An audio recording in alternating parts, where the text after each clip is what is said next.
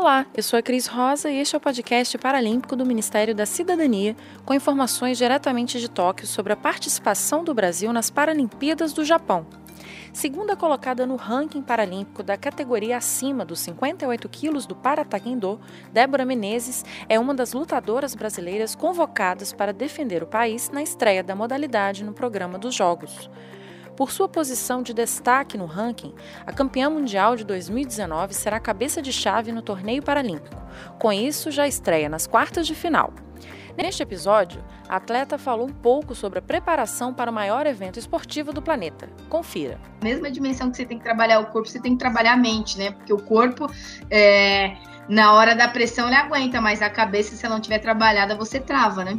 É, no dia a dia, é, funciona da seguinte forma: além de você entender os seus sentimentos, né, de, de vida pessoal, vida de atleta, né, não pode ter nenhum.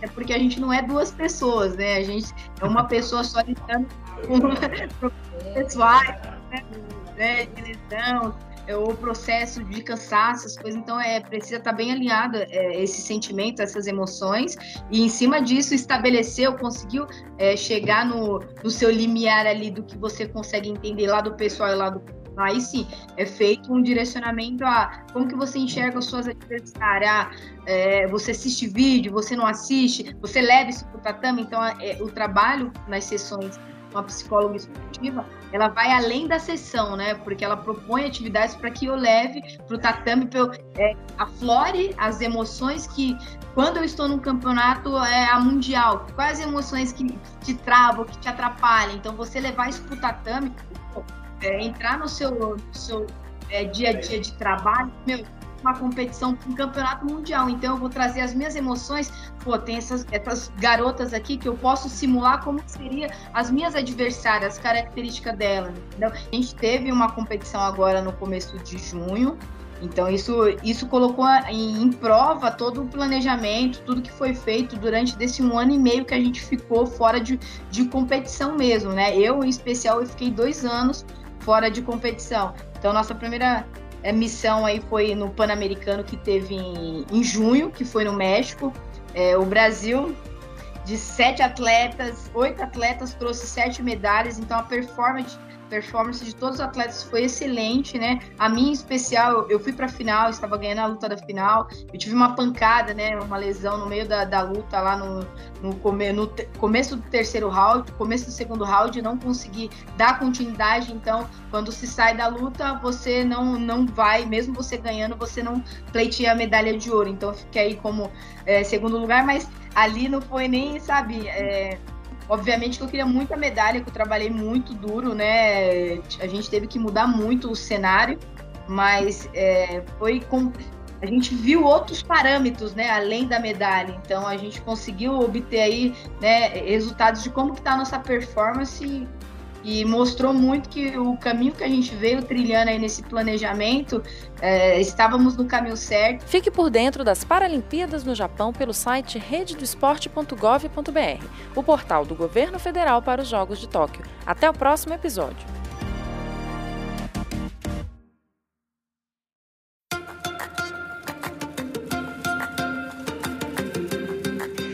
Olá, eu sou a Cris Rosa e este é o podcast paralímpico do Ministério da Cidadania, com informações diretamente de Tóquio sobre a participação do Brasil nas Paralimpíadas do Japão.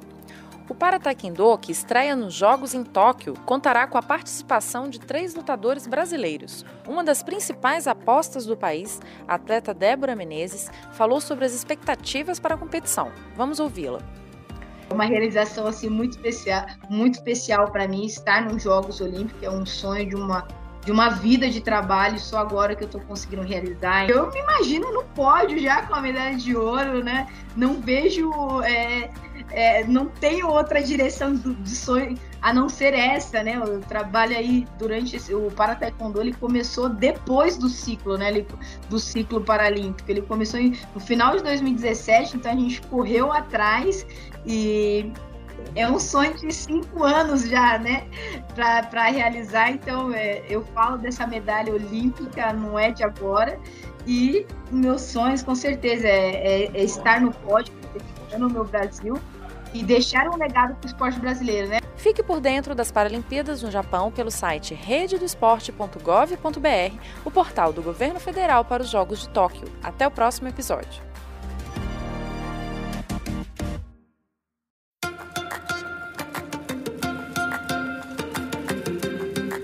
Olá, eu sou a Cris Rosa e este é o podcast paralímpico do Ministério da Cidadania, com informações diretamente de Tóquio sobre a participação do Brasil nas Paralimpíadas do Japão. A equipe brasileira do Paratekendo, que participa dos Jogos Paralímpicos de Tóquio, é 100% apoiada pelo Bolsa Atleta na categoria Pódio, que prevê repasses de 5 a 15 mil reais mensais, de acordo com os resultados esportivos dos atletas foram convocados para defender o país na estreia da modalidade no programa dos Jogos os lutadores Débora Menezes, Natan Torquato e Silvana Maiara.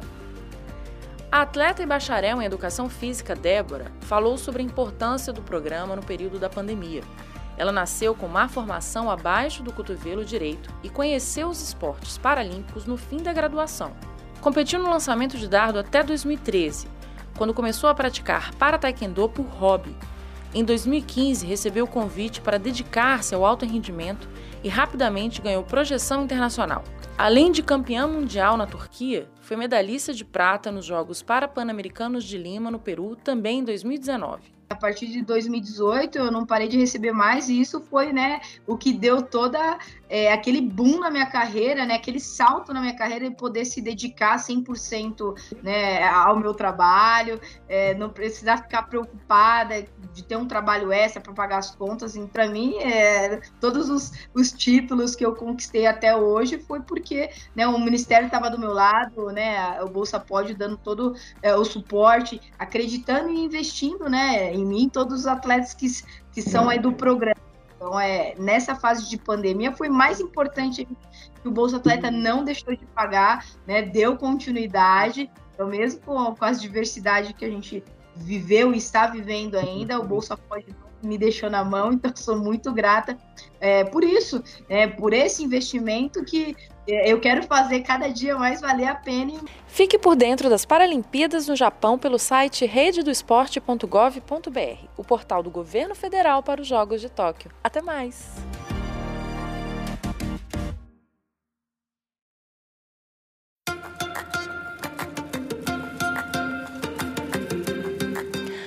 Olá, eu sou a Cris Rosa e este é o podcast paralímpico do Ministério da Cidadania, com informações diretamente de Tóquio sobre a participação do Brasil nas Paralimpíadas do Japão. Segunda colocada no ranking paralímpico da categoria acima dos 58 quilos do Parataekwondo, Débora Menezes é uma das lutadoras brasileiras convocadas para defender o país na estreia da modalidade no programa dos Jogos. Por sua posição de destaque no ranking, a campeã mundial de 2019 será cabeça de chave no torneio paralímpico. Com isso, já estreia nas quartas de final. Neste episódio, a atleta falou um pouco sobre a preparação para o maior evento esportivo do planeta. Confira. Mesma dimensão que você tem que trabalhar o corpo, você tem que trabalhar a mente, né? Porque o corpo, é...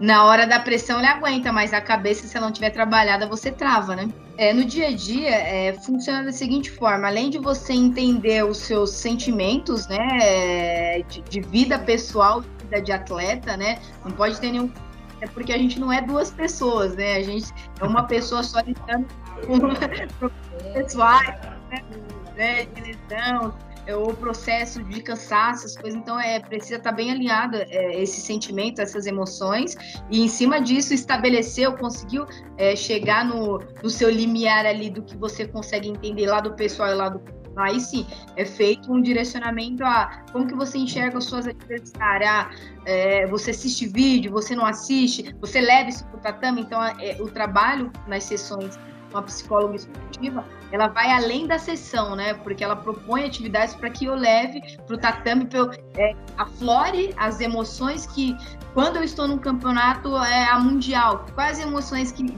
te travam, que te atrapalham. Então, você levar isso para o tatame, é, entrar no seu, no seu é, dia a dia de trabalho, meu, uma competição, um campeonato mundial. Então eu vou trazer as minhas emoções.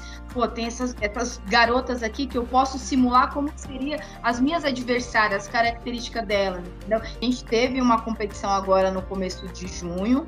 Então isso, isso colocou em, em, prova todo o planejamento, tudo que foi feito durante desse um ano e meio que a gente ficou fora de, de competição mesmo, né? Eu, em especial, eu fiquei dois anos fora de competição. Então nossa primeira é, missão aí foi no Pan-Americano que teve em, em, junho, que foi no México.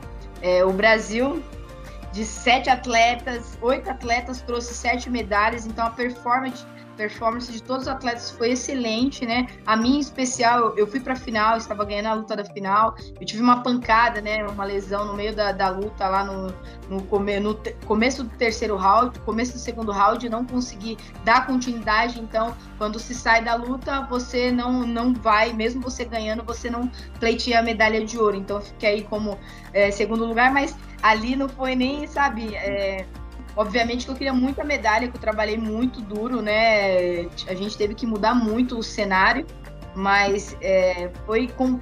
A gente viu outros parâmetros, né, além da medalha. Então a gente conseguiu obter aí, né, resultados de como que tá a nossa performance e mostrou muito que o caminho que a gente veio trilhando aí nesse planejamento, é, estávamos no caminho certo. Fique por dentro das Paralimpíadas no Japão pelo site rededoesporte.gov.br, o portal do governo federal para os Jogos de Tóquio. Até o próximo episódio.